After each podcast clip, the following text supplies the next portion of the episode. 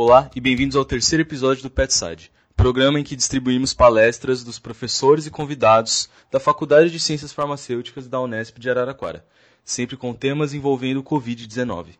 Neste episódio, Cristiane Piena, professora de Biologia Celular do Departamento de Análises Clínicas e pesquisadora sobre infecções do papilomavírus humano, irá continuar a conversa do episódio passado, sobre vírus importantes para a saúde pública, família coronavírus e mecanismos de infecções pelo SARS-CoV-2, também mediada pelo professor Marcelo Marim. Todas as referências citadas neste programa estarão na descrição. A realização desse projeto é uma parceria entre o Grupo de Pesquisa e Ensino sobre Álcool e Outras Drogas e o Programa de Educação Tutorial, ambos do curso de Farmácia da Unesp Araraquara.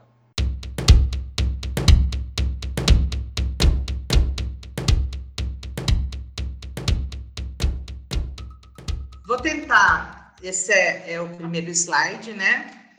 Que tenta avaliar um pouco dos mecanismos celulares e como as terapias para o SARS-CoV-2 ou COVID-19 podem ser pensadas né, em vias celulares importantes. Então, essa é uma figura que eu tirei ontem do LinkedIn, de uma postagem de uma, de uma conexão, que ela é muito bonita, né? Então, o coronavírus, como o Adriano já falou, é um vírus né, que tem essas proteínas spike, e ele tem uma série de outras proteínas que a gente vai discutir importantes, e um RNA no seu interior.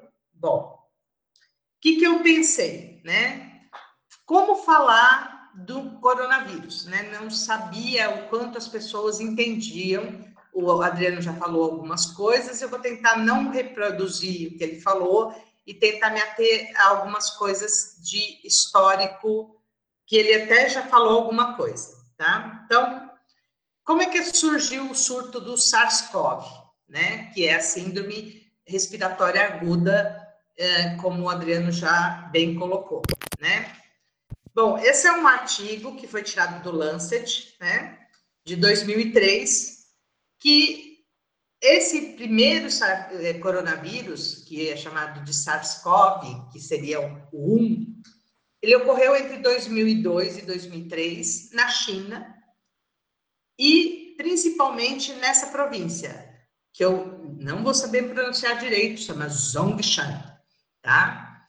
E depois, com 28 casos, e depois ela se espalhou até Yuan, né? Então, tem casos em outras com maior, grande quantidade, mas a história diz que Yuan também teve um papel importante nessa disseminação, tá? Então, surgiu na China como os coronavírus de um modo geral, ok?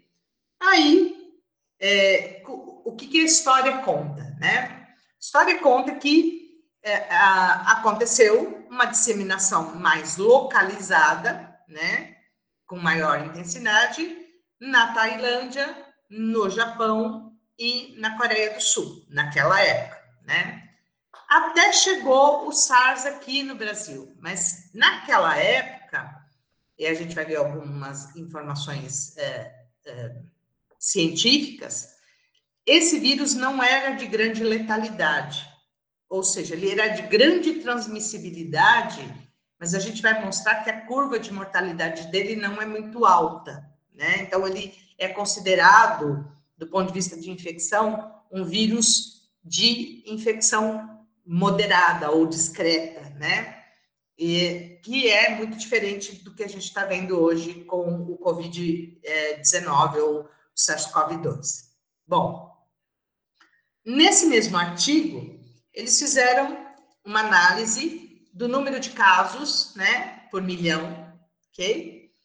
E nos tempos em que ela começou. Então, ela começou em dezembro de 2002, de, desculpa, dezembro de 2002, e vocês veem que é o comportamento dos coronavírus, ele começa com uma curva baixa, né? E em algum momento isso dá um pico, isso aconteceu em janeiro de 2003.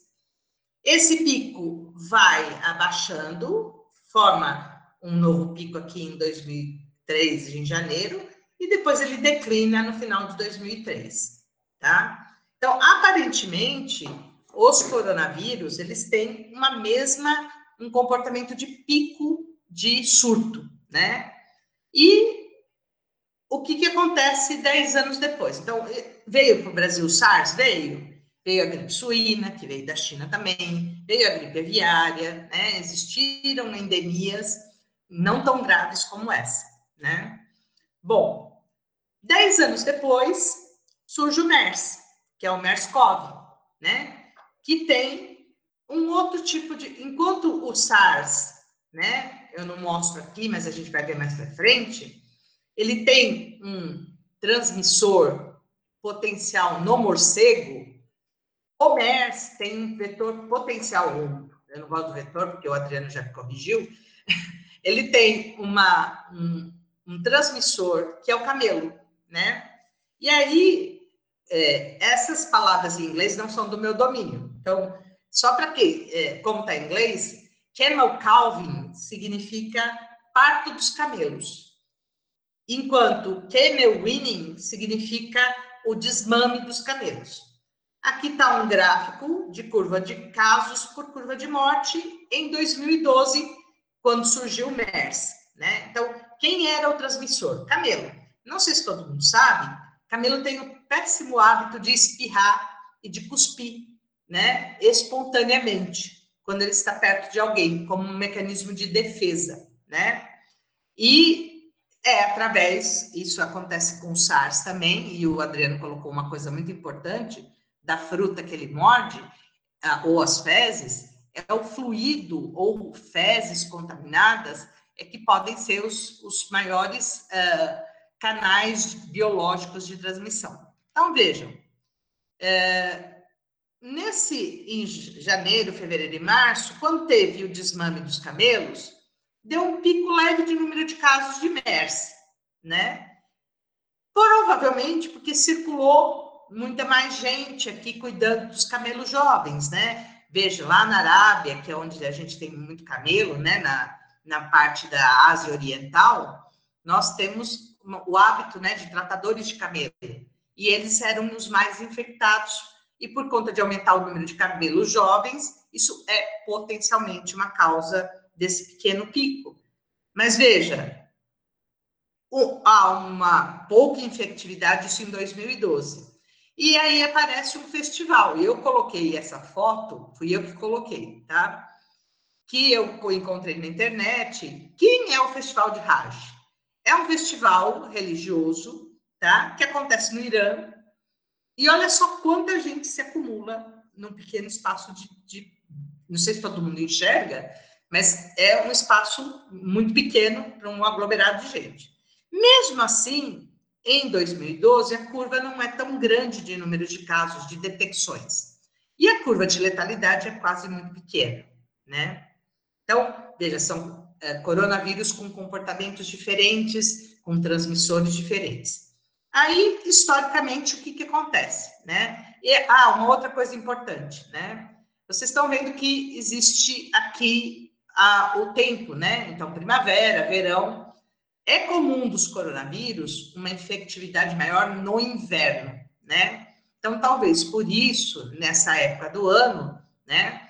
Esse, o clima mais quente não produziu nesse tempo uma infectividade maior.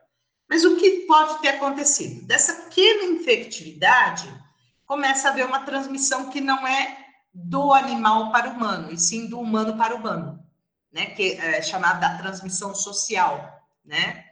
E aí, em 2013, de novo, no festival, esse é um outro festival que eu não vou saber falar o nome, porque é o nome árabe, que é na Arábia Saudita, né? Veja, o camelo continua com o mesmo comportamento, né, de desmame e nascimento, mas quando tem o festival, já estava circulando vírus em 2012, e aí aumentou o fluxo de gente. Veja, ó, quanta gente aqui acumulada.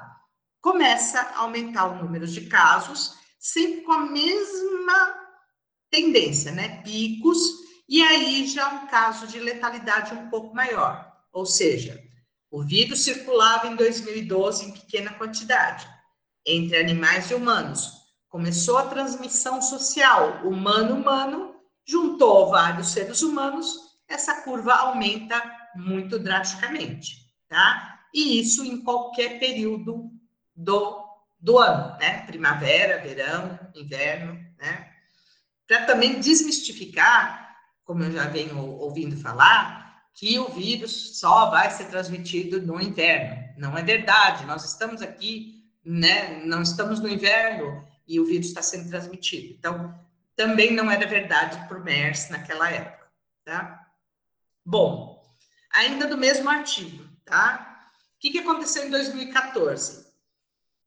Janeiro, fevereiro, março, de novo, um outro festival, tá? Um, um outro festival aqui, aquele mesmo árabe, circula muita gente, um surto no hospital local, veja curva de crescimento de casos, né? E a letalidade não é tão alta para esse vírus, né? Nesse, nessa população que foi investigada nesse, é, nesse artigo de 2015, ok? Bom, no final da história, 2015, né? Continuou, o vírus está circulando, então existe contato social, tem gente se aglomerando, né? Aqui o festival foi cancelado. Por quê? que já se previa que o acúmulo social era muito significativa para o contágio. Mesmo assim, é, as pessoas foram é, feito o isolamento social, em parte, né, porque é, os, os árabes e os iranianos, eles têm é, hábitos sociais de coletividade muito diferente dos nossos, até alguns parecidos, né? Eles fazem é, é, encontros em mesquitas com um grande número de pessoas. Então, eles continuaram com a sem isolamento social. E de novo, o MERS, pelo mesmo veículo que são os camelos, ele tem uma curva de pico, baixa letalidade e declina. E aí acaba o surto em 2015, ok? Bom, e aí como é que surgiu o COVID-19 ou o COS COV, o COV2, né? Que é o nome mais uh, cientificamente correto, né? Eu só peguei uma linha do tempo, o Adriano fez uma linha do tempo até muito melhor do que a minha, né? Para entender o que, que, aconteceu na China, né? O que, como é que o coronavírus surgiu na China?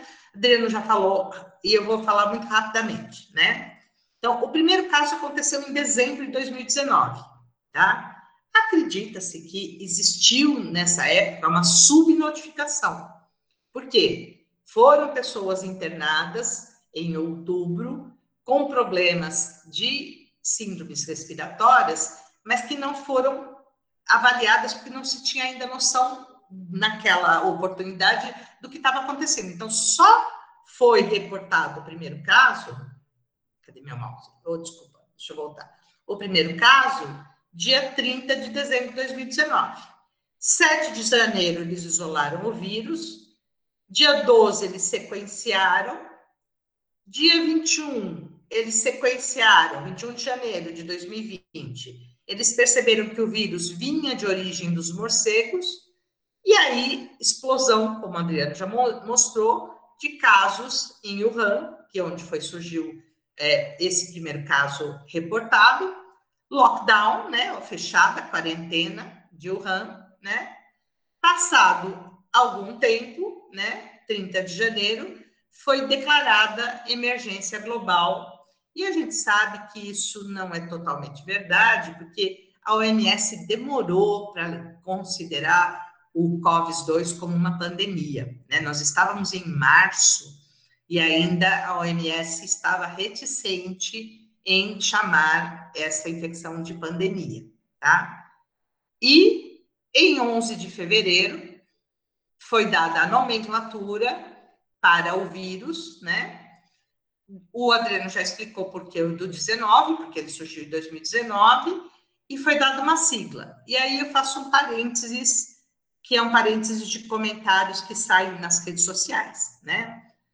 Ah, o vírus é chinês. Bom, Vírus tem nomenclatura porque não se coloca o nome de onde ele saiu, porque você estigmatiza a população se você coloca o nome. É como falar, o Zika vírus é africano, né? Então, mas nós temos Zika vírus também. Então, o Zika vírus é brasileiro? né? A dengue está no Brasil, então a, a, a dengue é brasileira. Então, se coloca siglas nos vírus para não estigmatizar populações, né? Isso é uma coisa que eu gostaria de deixar como um ponto importante. E em 18 de fevereiro já se avaliava que, ao, tal qual os outros coronavírus, o receptor potencial, cadê meu mouse? Potencial é o receptor conversor de angiotensina 2, que é o receptor que controla, né, o sistema angiotensina-renina e que controla, portanto, a, a parte de uh, uh, pressão, né, ou regulação de pressão uh, arterial. Bom, dito isso rapidamente, eu me perguntei, bom, o que, que aconteceu geograficamente em fevereiro de 2020, quando já estava na China, veja, em vermelho, a China com muitos casos, né? A Itália, nesse momento, já estava com 100 a menos de mil casos por habitante. Outras localidades do mundo tinham menos contaminantes, tá? E a América do Sul, e nós estamos nela, né? Não tinha caso nenhum, ok? Então, naquele tempo, já existia uma ideia de que havia uma transmissibilidade geográfica. Embora nesse mapa, que foi um artigo de 2020, ele não mostre a Índia nem, nem Taiwan, né? Nessa época, esse surto da China progrediu rapidamente para a Itália. Olha só a distância geográfica. Então, a questão que o Adriano coloca é muito interessante, né? Nós não temos barreiras geográficas, o mundo é globalizado, né? Nós temos aviões, nós temos navios, e isso faz com que as pessoas viajem e se intercomuniquem e isso causa transmissibilidade. Bom, e aí? Quais são os dados epidemiológicos? Fiquei me perguntando, e o que, que acontece? Então, vamos consultar a Organização Mundial da Saúde, que é o World Health Organization. Isso tirado da página ontem, né, que foi quando eu consultei, ao meio-dia e 35.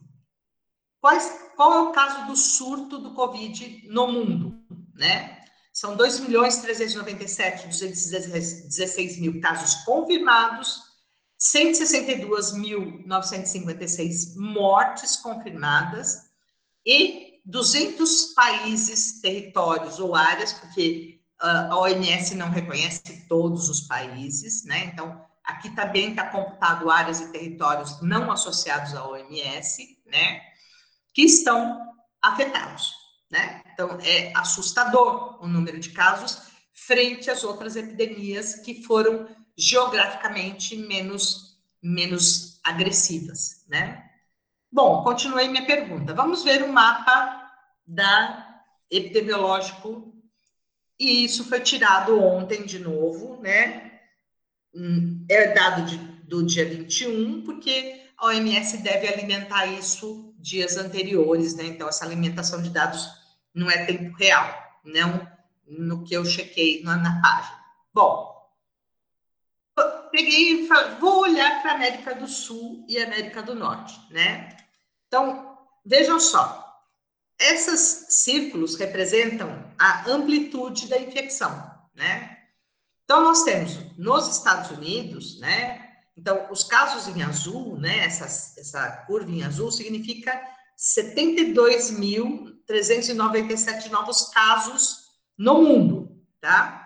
Depois eu mostro outra, página do, uh, outra parte da, da figura, tá? E 162.956 mortes. A gente olha o Brasil e a gente vê uma dimensão não muito grande, né? Isso me pareceu estranho, né? A gente vê uma dimensão tão grande nos Estados Unidos, algumas dimensões muito próximas aqui na América Central, né? E alguns pontos na América do Sul, né? E o Brasil com uma dimensão aparentemente não tão larga. Se a gente olhar, olhar o mapa inteiro, veja só a Europa, né?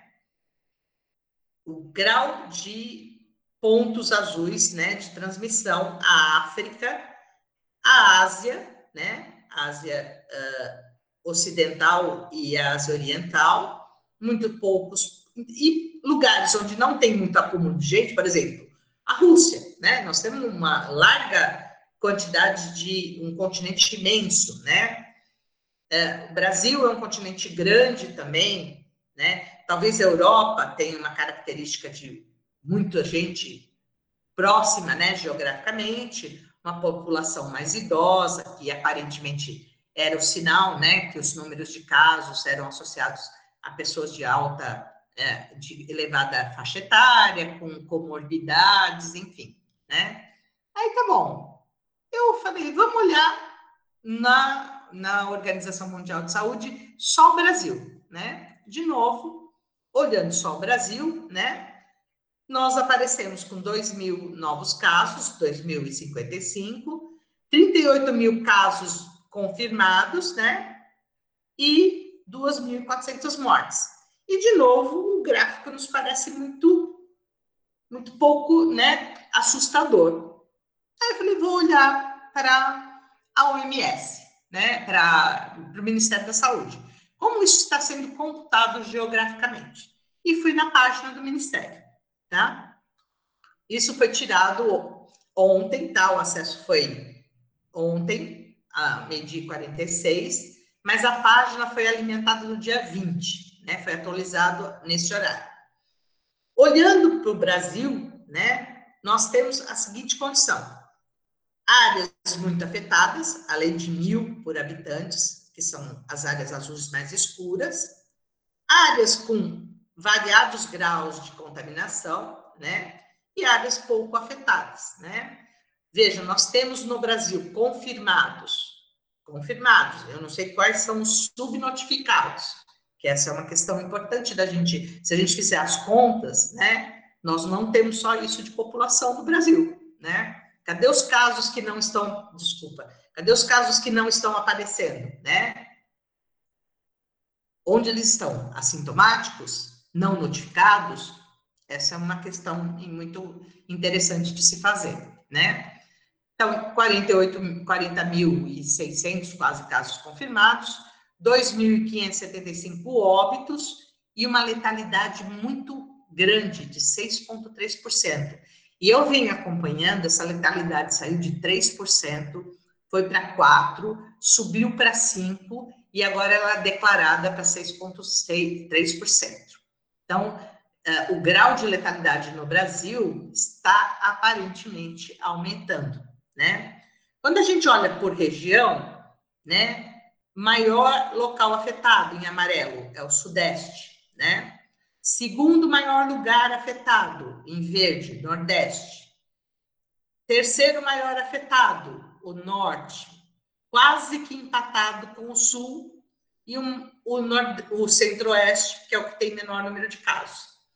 E aí, de novo, o, o pensamento é: São Paulo, por que São Paulo? São Paulo é uma, um, um estado que recebe muita migração de viajantes, de, uh, de uh, receber uh, visitas técnicas, científicas, administrativas, econômicas, né? Então, é um estado de muita circulação. E a circulação aconteceu primariamente externa, né? O primeiro caso é relatado da Itália, mas depois a gente entra no que a gente chama de transmissão social, ou seja, de humano para humano, né? E como São Paulo é um grande centro, e as pessoas é, é, um, é um local muito populoso e que recebe muita gente, pode ser esse o motivo da grande de, da gente ter sido o epicentro do surto do Covid, é, do COSV2, do COVID-2 aqui no Brasil. E o Nordeste, se todo mundo lembra, né, é um, uma região de muita movimentação turística, né? Então, existe muita viagem turística para o Nordeste por causa da sua beleza natural, né? Então, de novo, indícios de aglomeração, indícios de transmissão vindas externas e que depois viraram é, infecções comunitárias, né? de homem para homem, fizeram com que o Brasil também tivesse um cenário muito próximo do que aconteceu na Itália. E segundo as nossas expectativas, pelo que eu ando lendo, né, nós estamos há duas semanas atrás do que aconteceu, nós, Araraquara, do que aconteceu em São Paulo, capital. E nós estamos muito próximos de quando a Itália começou. Tá? Então, é, não é para assustar, mas é para pôr em perspectiva de que a gente está num momento de ascensão de infecção, tá? A gente, ainda em Araraquara, se as pessoas acham que isso está progredindo, aparentemente nós estamos há duas semanas antes de São Paulo. Ou seja, se essa transmissão ocorre em escala geométrica, né? E se isso depende de, de transmissão homem a homem, né? E a gente demora duas semanas para essa infecção aparecer, casos serão notificados muito maiores daqui duas semanas. Essa é a perspectiva que se descortina para nós da cidade de Araraquara, mas para o Brasil de um modo geral. Veja, Amazonas, que não tem nem quase muita gente, né? tem, tem uma população grande, né? Uh, mas ela é altamente infectada, né? Por transmissão social, provavelmente, cultural, enfim. Uh, o, a mensagem é: por que, que se fala em isolamento social? Porque, uma, isso já foi visto nos outros coronavírus, é a transmissão social que faz com que aumente a transmissão. Dois, não existe medicamento nem vacina, né? Por que, que a gente está isolado? É gostoso ficar isolado? Não, não é. É ruim, causa depressão, causa medo, causa insegurança, é, causa impotência. Mas se a gente não faz isolamento social, não existe ainda, não existe cura para esse vírus, né? E a vacina, nas melhores das perspectivas, vai sair o ano que vem só. Segundo Dimas Covas, que é do da Instituto Oswaldo Cruz, se o mundo científico no Brasil fizer um grande esforço, isso sai 18 a 19 meses de durabilidade para testar em humanos, né? E averiguar se efeitos colaterais, viabilidade da vacina, boa resposta imune. Então, vacina é uma coisa que não sai da noite para o dia, ela demora. E medicamento, a gente está vendo que estão eh, tratando com tudo, né? Então, segundo o meu marido, que é militar, ele diz que a gente está em esquema de guerra. Então, na guerra, se trata com o que tiver, né? Então, cloroquina, hidroxicloroquina, lovastatina, eh, ivimentina, remédio para carrapato, né? Antiparasitário, que é ivimentina, até remédio para carrapato de boi está sendo testado. Bom, nesse sentido, eu coloco uma preocupação como farmacêutica, né? Primeiro, medicamento, vocês todos ou são ou serão farmacêuticos um dia, né? Ou se não são, né? estão numa faculdade de farmácia. Bom, medicação tem todo um critério de se estudar medicamento, né? Ensaio clínico, então, é uma coisa que depende de randomização, o que significa população randomizada? Tem que avaliar uma população aleatória, né? Eu dependo de grupo placebo. Tem gente que vai tomar medicamento e tem gente que não vai tomar. Eu dependo de duplo cego. Ou seja, nem o médico que ministra, nem o paciente que toma sabe que estão tomando e que estão ministrando. Alguém tem que codificar o medicamento e determinar quem vai ser o grupo que toma e o que não toma. Nesse momento, eu, eu, eu confesso que eu não gostaria de ser o grupo, o grupo placebo, né? Mas tem que ter. Isso, essa é uma condução de ensaio clínico cientificamente rigoroso, tá? e é, uma mensagem de farmacêutica para finalizar esse slide. Bom, cadeia de transmissão do coronavírus, o Adriano já falou alguma coisa, só vou complementar, né? Existirão vários coronavírus, né? Que são os animais intermediários, que é chamado de spillover, né? A seta amarela significa que a transmissão para humanos, ela pode ser desde fraca a moderada, tá vendo que a seta tá mais gordinha, diferentes coronavírus, tá? E a seta em vermelho significa infecção severa. Nesse sentido, né, vários são os hospedeiros naturais. O morcego, os intermediários nesses coronavírus, e aqui não se sabe, aqui é o camelo, aqui são os bovinos. Nesse outro grupo de coronavírus, que a gente vai chegar nos diferentes tipos. Pode ser o rato, não se sabe qual é o intermediário, que transmitiu o que o Adriano colocou já como uma síndrome respiratória, que não é, é SARS, né? Que também causa síndrome respiratória, e isso foi veiculado por rato morcego para os animais, que a, a, gente até discutiu isso na reunião, né? Que são os civets, que são os almiscareiros, os uh, gatos almiscareiros, né? Que são os transmissores, ou os pangolins, né? Que são os transmissores da SARS-CoV, SARS antiga. O MERS é o camelo e tem essa SARS, que é da gripe suína, que era o, porco que infectava, né? Bom, seguindo nessa linha de raciocínio, né? Moral da história, né? Onde aparece o SARS, o MERS e o SARS-2, né? Origem primária, aparentemente é o morcego, né? O hospedeiro original. Na MERS, o intermediário é o camelo, na SARS-CoV, é esse gato almiscareiro, né, que é o civet, né? E no SARS-CoV-2, aparentemente é o pangolim. E por que o pangolim? Porque na China, né, principalmente, né, alguns dizem que comem, tomam sopa de morcego, mas na verdade existem vendas de animais silvestres, de animais vivos, tá? E é hábito do chinês comer animais. Isso vocês têm que lembrar historicamente que a China foi um país muito pobre, tá? Onde não onde existiam bilhões de, de habitantes e não tinha o que comer. Então eles comiam rato, comiam animais silvestres, comiam gatos, cachorros, ainda comem, né? Isso é hábito, é cultura, né? E aparentemente houve nesse mercado chinês em Wuhan uma venda clandestina de pangolim, que é um animal silvestre muito comum na China, tá? Bom, o MERS era transmitido por contato com os tratadores de, de camelo, por mucos e fluidos. O SARS-CoV primeiro pode ser por dieta, ou seja, eles comem, ou por contato com esses animais.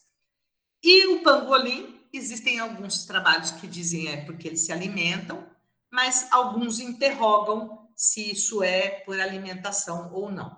De qualquer forma, o hospedeiro final é o ser humano, tá? Tudo bem? Bom, vou falar rapidamente que o Adriano já esmiuçou o genoma, né, do vírus, né? Só para mostrar, isso não é para assustar, é só para mostrar que existem o alfa, o beta, o gama e o delta corona, que coronavírus, que tem regiões gênicas muito similares, que são as regiões em cinza das proteínas estruturais, que é a proteína spike, tá? Tem as proteínas que são poliproteínas em azul, tá?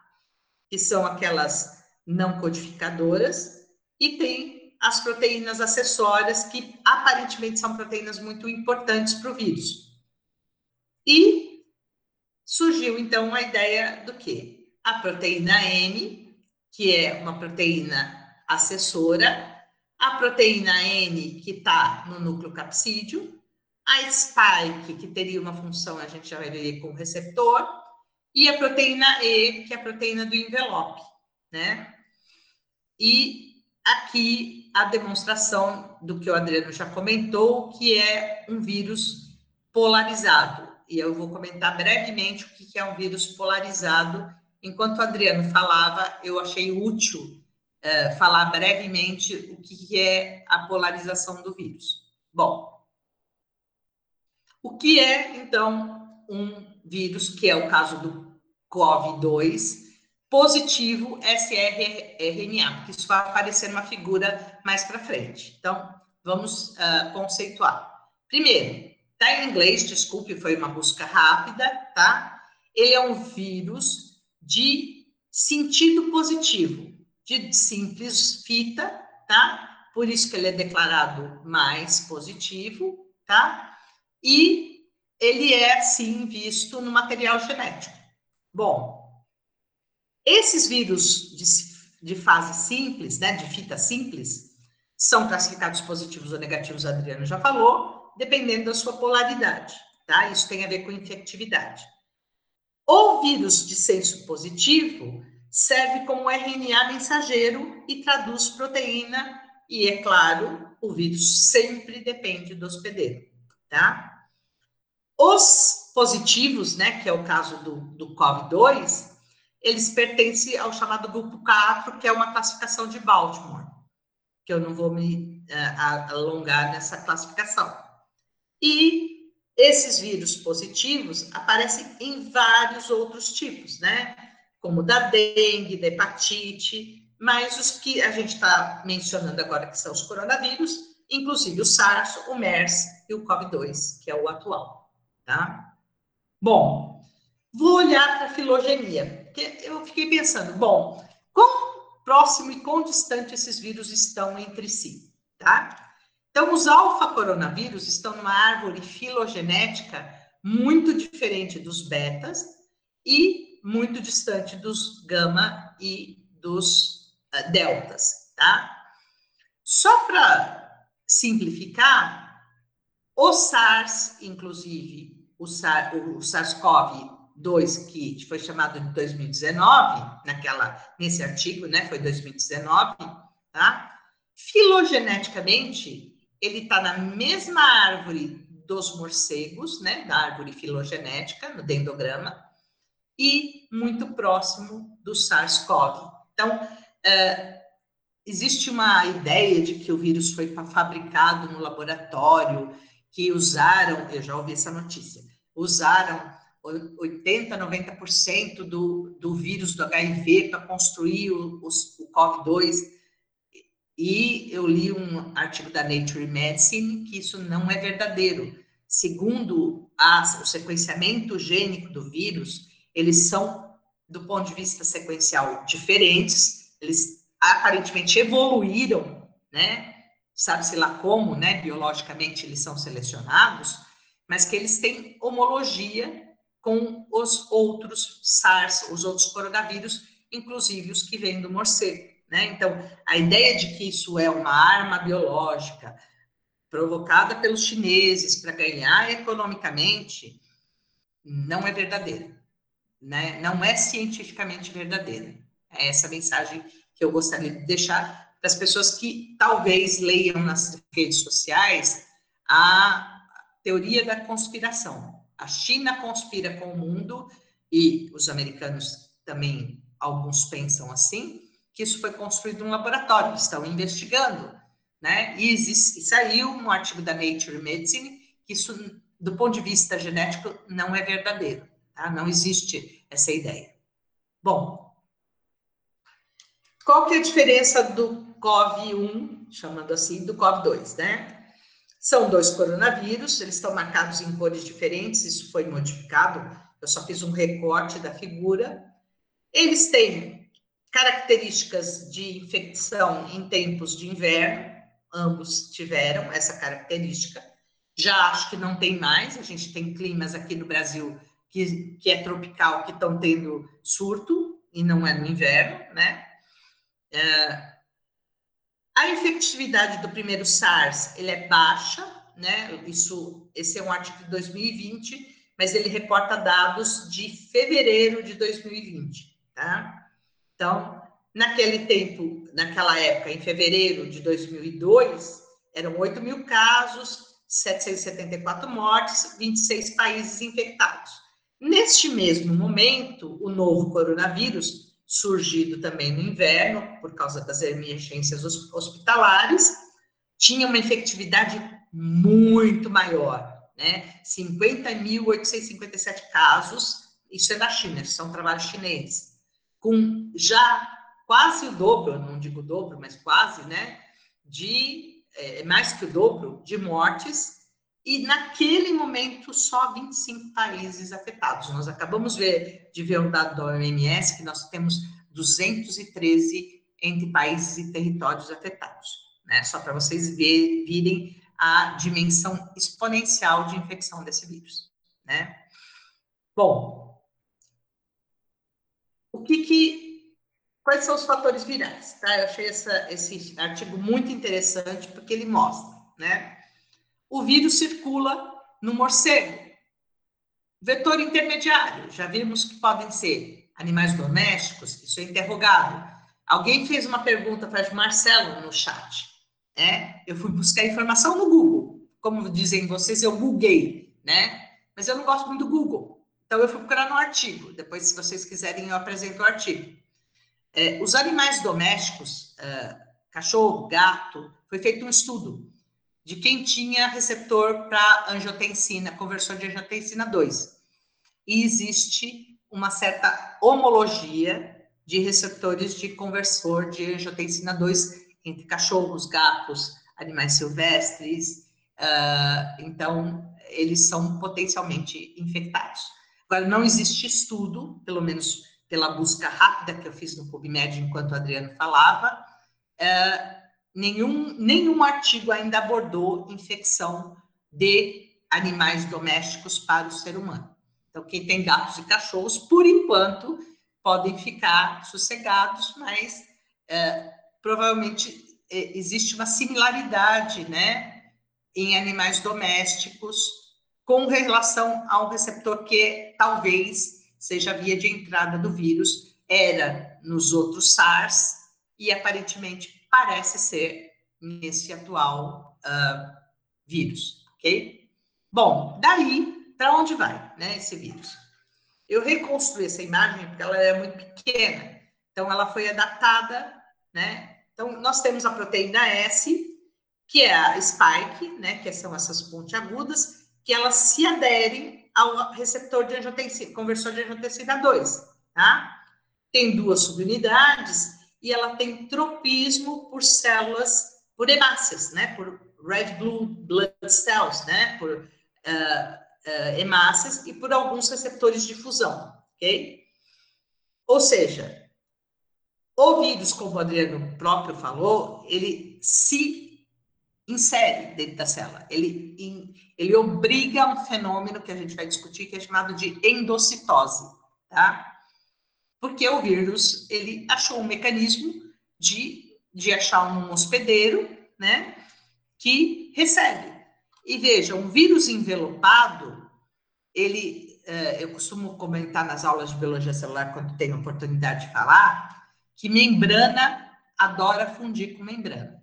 Se um vírus tem envelope, é um material lipídico, e membrana de célula é lipídio em grande porcentagem né? Fosfolipídio e colesterol, né? Então, ele, além do receptor, ele tem a facilidade de fundir-se na membrana celular e ele é. E a gente vai discutir isso daqui a pouco, tá?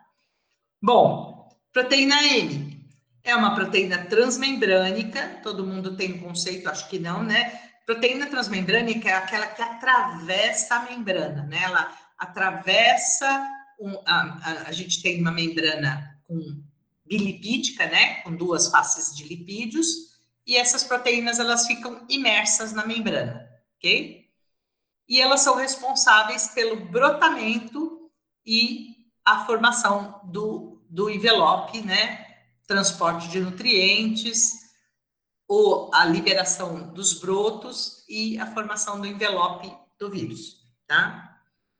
Ele é um vírus polarizado, ele é um ssRNA, nós já vimos o conceito dele agora há pouco. E ele tem duas proteínas muito importantes, que são chamadas proteínas B, e eu andei lendo ontem, essa uma delas, que é chamada NSP16, ela tem a ver com facilitação de mecanismo de autofagia. E nós já vamos discutir daqui a pouco o que isso implica na infectividade celular do vírus, tá? O que, ou seja, o que faz esse vírus se proteger do sistema celular de morte, né? Induzindo a autofagia. E a proteína E, né? Ela é uma proteína também acessória, né?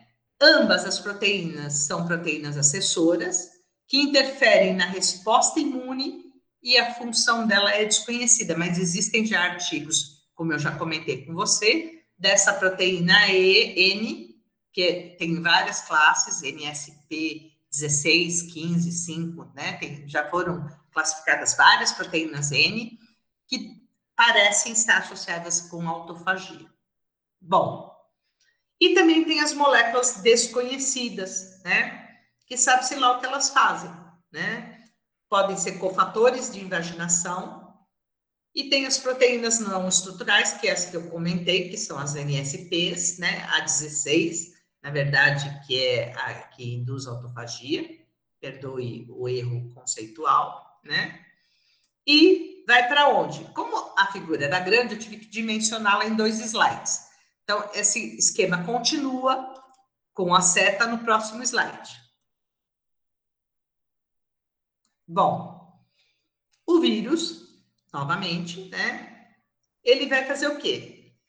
Ele tem uma proteína spike que interage aparentemente da mesma forma que os outros SARS com receptores de angiotensina 2, né? Conversores de angiotensina 2.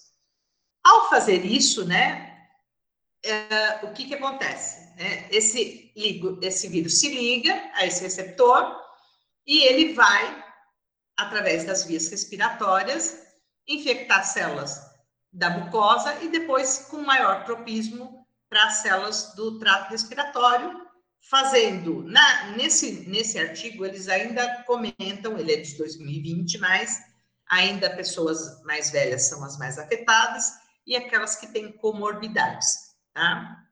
Bom, Quais são os efeitos citopáticos, né, que eles, o, o paciente tem? Alguns efeitos, né, dessa infecção viral e tem o que a gente chama de tempestade de citocinas. Não sei se todo mundo fez imunologia, não vou entrar em grandes detalhes, mas vou mostrar uma figura do que seria a tempestade de citocinas e por que que isso causa um processo inflamatório muito grave no sistema pulmonar, né? Por conta do acúmulo de citocinas na tentativa do organismo de fazer resposta a um vírus que escapa do sistema imune, ok? Isso se reverte numa resposta inflamatória muito grave, vai dos brônquios para os alvéolos, causa hipóxia, ou seja, falta de oxigenação, então os alvéolos não conseguem mais fazer troca, choque séptico, ou seja, o paciente começa a ter uh, um choque séptico, e isso leva ao paciente ao óbito fatalmente, ou seja, ele para de respirar, para de bater o coração e ele morre. Né? Essa é a conclusão da infecção no humano. Né? Então, quais são as suscetibilidades? Quem é o mais suscetível de acordo com esse artigo que é de 2020? Tá? Um artigo bom, tá? De, conceituado. Pacientes hipertensos, pacientes pulmonares crônicos, diabéticos, pacientes cardiovasculares e outros, tá? Hoje em dia, por exemplo, fumante. Quem é fumante, aparentemente, tem mais probabilidade de, de contrair coronavírus, porque ele está inserindo, né, no seu pulmão um material tóxico que pode favorecer a infecção viral. Então, fumantes né, têm sido considerados uma população também de risco. Isso foi um artigo que eu li ontem, tá? Ah, quais são as complicações severas que a gente já conhece? É o estresse respiratório, que é a síndrome do estresse respiratório, o choque, choque séptico, né? Isso leva a uma acidose metabólica, ou seja, acidificação do metabolismo, porque o vírus, espertamente, vocês vão perceber isso, ele induz acidificação no meio para sobreviver, né? Então, existe uma acidose metabólica, que é difícil de corrigir, né? Do ponto de vista farmacológico. Disfunção de coagulação, isso já foi mostrado, que a tempestade de citocinas e o acúmulo de células inflamatórias começa a formar trombos.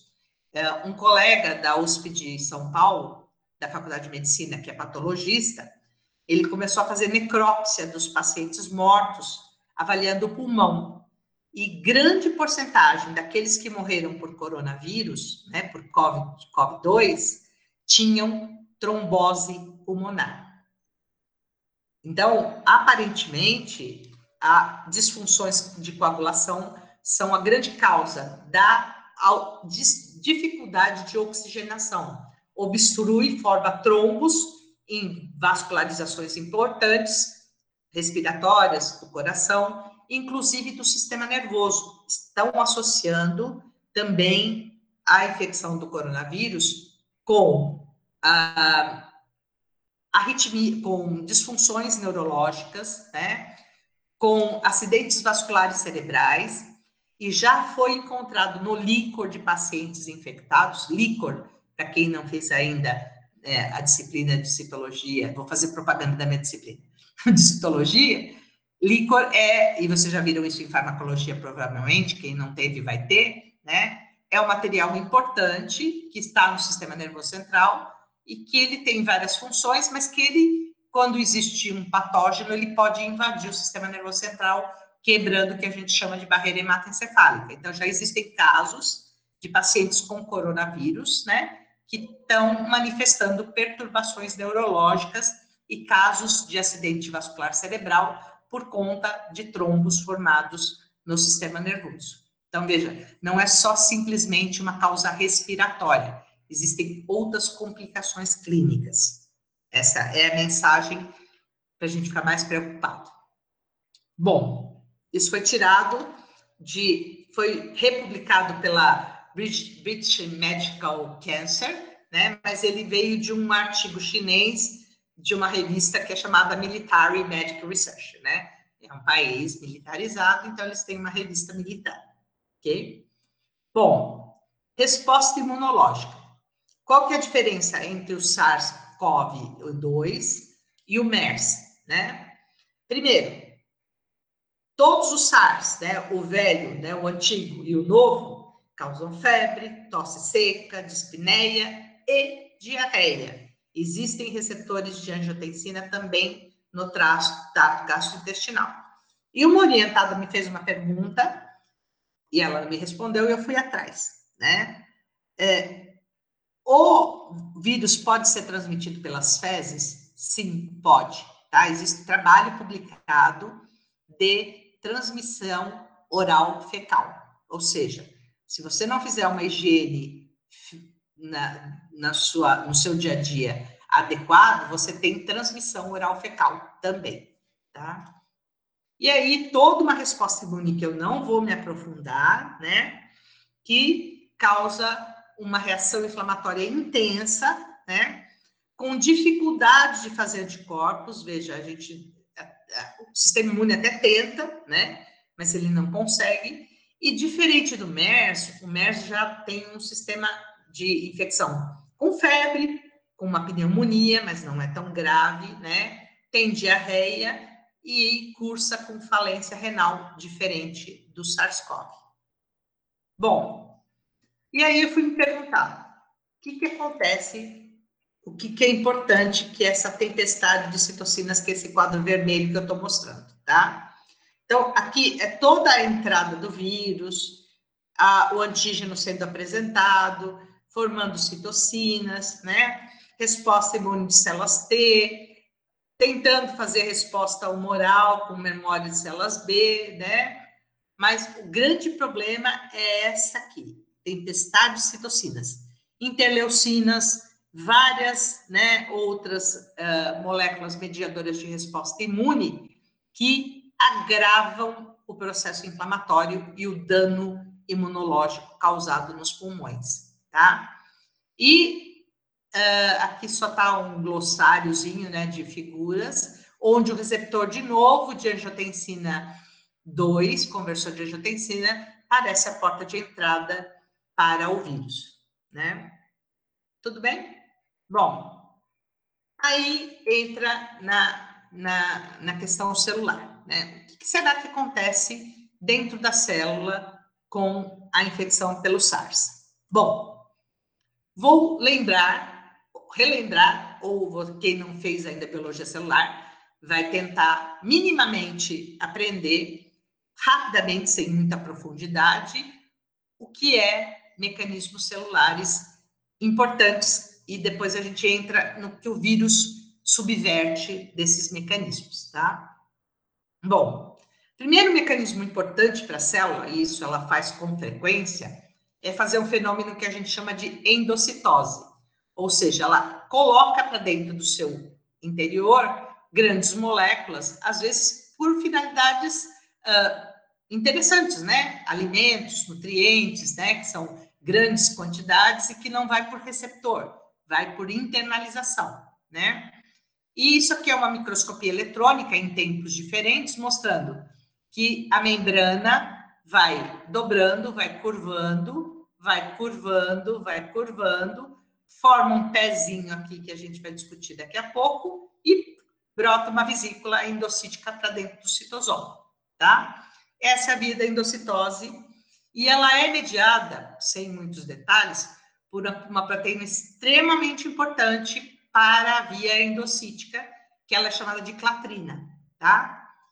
De um modo bem simples, o que, que acontece, né? Existe uma polimerização. O que, que é polimerizar? É uma junção ou uma, uma, uma como é que eu posso dizer de uma maneira mais didática, né? É uma conexão de vários polímeros dessa proteína associados com um receptor específico que vai fazendo essa membrana dobrar, invaginar, né? Curvar. Aqui existe envolvimento de outras proteínas importantes do citosol, que quem fez biologia celular, ela é chamada de actina, né? São é, chamados membros de famílias do citoesqueleto, ocorre uma ruptura, né? A gente chama de pescoço aqui no azul, e brota a vesícula coberta com clatrina. Mas ela não vai coberta o tempo todo. Num certo momento, ela despolimeriza, porque o conceito é membrana nua funde com membrana nua, né? E eh, eu não vou explicar o mecanismo, Daqui vai para um mecanismo extremamente complexo de que como essa vesícula reconhece o lugar onde ela tem que fundir. Com que organela, se ela vai para fora da célula, se ela vai para o retículo, se ela vai para o Golgi, enfim, para outras organelas, tá? E aqui é uma figurinha interessante que achei bonitinho, tridimensional, de como essa invaginação. E a clatrina tem essa cara aqui, parece um favo de mel visto na microscopia eletrônica ela forma uma bolinha, né, do ponto de vista didático, que recobre o que está aqui dentro, que a gente chama de carga, né? Bom, caminho endocítico. Então, como é que é esse caminho, né? Entra por clatrina, invaginação, e aí tem coisas que eu vou chamar atenção para não me estender. Tem as proteínas, que é clatrina, que a gente já comentou, muito importante, sem ela não existe endocitose, né?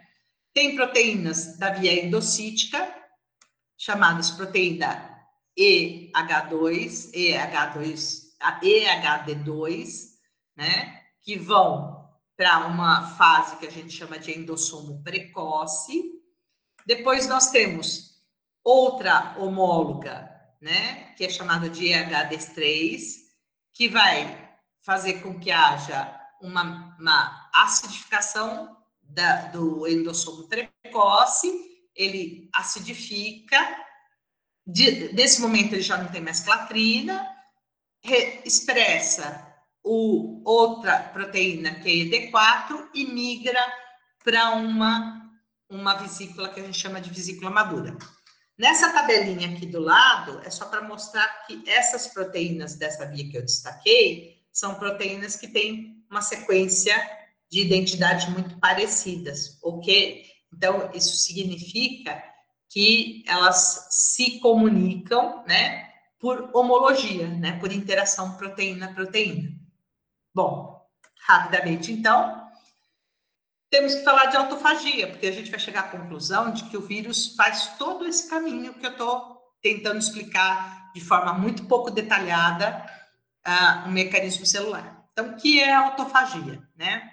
Toda vez que a célula tem uma privação de energia, ela entra num processo de autofagocitose, ou seja, ela começa a digerir coisas, né, coisas que são organelas que estão dentro do citosol para ganhar energia extra até que o ambiente externo seja favorável e ela encontre alimento de novo.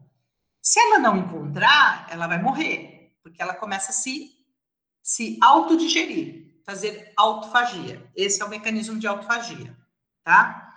De uma maneira muito simples, eu não quero que vocês vejam o detalhe, porque é muito detalhe. Só circulei aqui, ó. Vírus e bactérias se aproveitam deste mecanismo e se colocam através de um receptor muito importante de autofagia, que é chamado de LSC32, que vai reconhecer o que a gente chama de fagóforo. E esses vírus e bactérias, eles se internalizam nesse fagóforo e, aparentemente, se tudo der certo, né, eles são fundidos com o lisossomo e faz a lise do que foi endocitado. O problema é que tanto vírus como bactéria podem ter mecanismos de escape dessa digestão autolisossômica, né? E eles permanecem vivos e a gente vai ver como daqui a pouco por um artigo de, de revisão que é muito interessante que mostra o mecanismo do COS. Bom, nessa sequência, né, só para destacar uh, o fagóforo, né, uma outra proteína marcadora desse, desse evento é chamada de beclina 1 e tem as proteínas de autofagia, que são as proteínas ATG, que vão favorecer o quê? A formação do fagóforo, que é onde a gente vai ver que o vírus usa desse mecanismo para permanecer na célula, tá? E a LC3, de novo, importante nesse processo. LC32.